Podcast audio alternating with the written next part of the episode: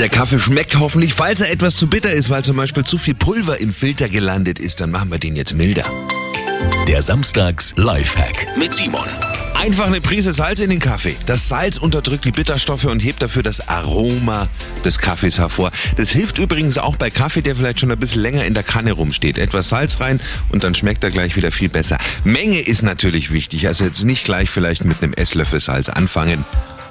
Langsam so an die richtige Menge rantasten. Erstmal eine Prise und äh, Simon Samstags Live. Jede Woche gibt's neu. Natürlich auch immer noch mal zum Nachhören auf radioarabella.de. Schönes Wochenende mit Simon Jägersberger.